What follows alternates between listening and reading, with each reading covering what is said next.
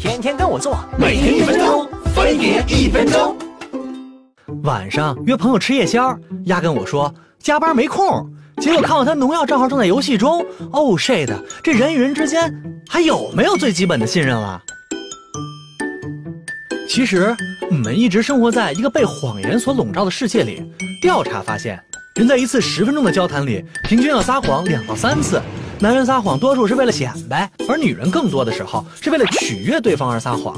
在这些形形色色的谎言里面，有一部分特殊的存在，叫做白色谎言，也就是我们常说的善意的谎言。白色谎言也分两种，一种是为了达到某种目的的主动式谎言，比如孩子不肯睡觉，当妈的就会说：“你再不睡，就会有大灰狼来把你吃掉。”这时候孩子就会因为害怕乖乖去睡。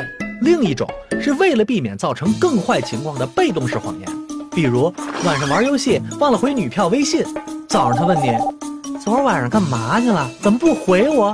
你要老实说，很可能劈头盖脸就是一顿锤。但你如果说，哎呀，昨晚睡着了，对不起对不起，很可能就会化解一场爱的危机。相信在座的各位都没少撒过这种谎吧？不过不用自责，不管哪一种，都是我们在本能的驱使下撒的谎，也是社交过程中非常重要的一环。心理学家把这种行为称作印象管理。我们通过撒谎来修饰自己的面貌，维持一种和当下情境相吻合的形象，来确保别人对自己有一个积极正面的评价。虽然每个人都会撒谎，但有时候他还真少不了。试想一下，假如世界上再也没有谎言，那得多可怕呀！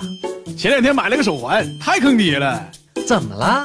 我看了部电影的功夫，就给我进了两千多部。